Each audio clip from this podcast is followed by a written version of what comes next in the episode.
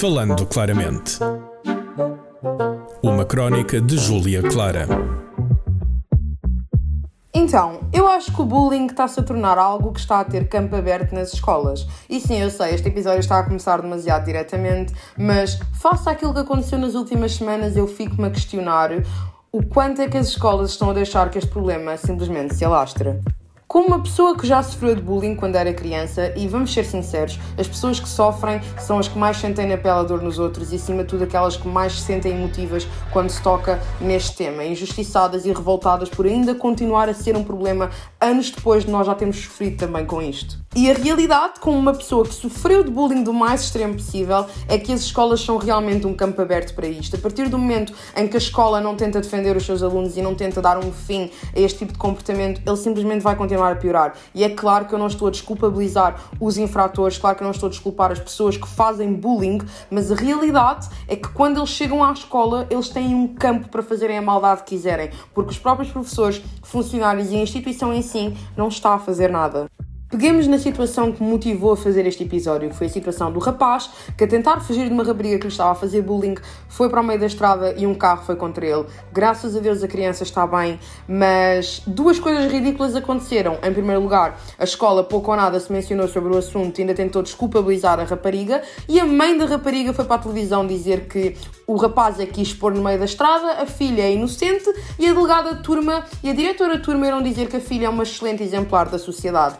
Quando eu ouvi isto, eu só pensei, claro, porque novamente as escolas passam paninhos limpos ao comportamento dos infratores é que eu genuinamente questiono-me aonde é que a diretora da turma está para poder dizer que uma rapariga que de certeza que já avisaram na turma que é maldosa, que faz piadas e que insulta aos colegas, consegue dizer em praça pública que é uma excelente aluna. Lembro-me que na altura em que eu sofria de bullying, a minha diretora de turma, na altura, que não, não apanhou da minha mãe por muito pouco, mas dizia que quem me fazia bullying era inocente e que eu é que era amada fita, eu é que era mal comportada, eu era chata, eu era isto, eu era aquilo, e que o que me acontecia era apenas uma consequência da pessoa que eu era.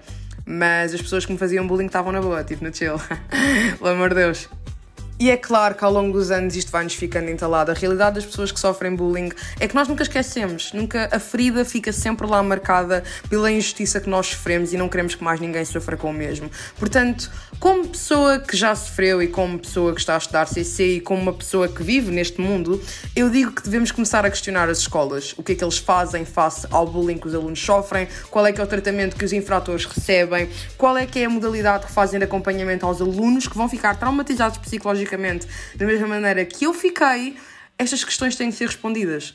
A realidade é que o bullying pode começar em casa, pode ser situações que o aluno está a sofrer, que traz para a escola e descarrega nos outros, mas a escola tem de parar de ser um campo aberto para esta situação. A escola tem que parar de ser literalmente um parque de diversões para os bullies, tem de parar de passar paninhos limpos e tem de parar de diminuir o sofrimento que está a causar a outros alunos. Porque acontece é que estes alunos vão ficar traumatizados, marcados e feridos para o resto da vida. Mas isso não interessa. Vão-nos dizer que temos que criar pele rija, vão-nos dizer que isto nos torna mais fortes. Realmente tornou-me mais forte, forte o suficiente para fazer este podcast e chamar as escolas à atenção e dizer que elas estão a falhar mal e porcamente. Quanto à mãe da menina, pouco ou nada tenho a dizer. Vê-se quem sai aos seus noros degenera, a maçã não cai muito longe da árvore. Realmente a mulher podia ter dito mil e uma cenas, mas ficar calada naquele momento era uma benção. Porque dizer que a mãe do menino não lhe quer atender o telefone realmente para mim foi catastrófico, porque normal ela não te querer atender o telefone. Se a tua filha é assim, eu nem quero imaginar como é que tu és, filha. Ou seja, este é que é o maior problema. Continua-se a diminuir o sentimento dos outros e continua-se a diminuir o mal e, acima de tudo, passar paninhos limpos com a velha desculpa do são apenas crianças. Sim, são crianças que estão a traumatizar outras crianças, são crianças que estão a deixar feridas para o resto da vida e são crianças que vão crescer com este tipo de mentalidade, tornar-se membros da sociedade e ser como a mãe desta criatura que vai para a televisão dizer que a filha ter levado uma criança a ser atropelada não é nada de mal. Então eu deixo aqui a pergunta em aberto. Vamos continuar a deixar o ensino estar tão quebrado a ponto de formar pessoas assim para entrar na sociedade? Ou vamos finalmente mudar o modelo de maneira a que criamos bons civis para este mundo? Pá, não sei. Digam-me vocês. Falando claramente. Uma crónica de Júlia Clara. Este programa foi gravado nos estúdios da Universidade Autónoma de Lisboa.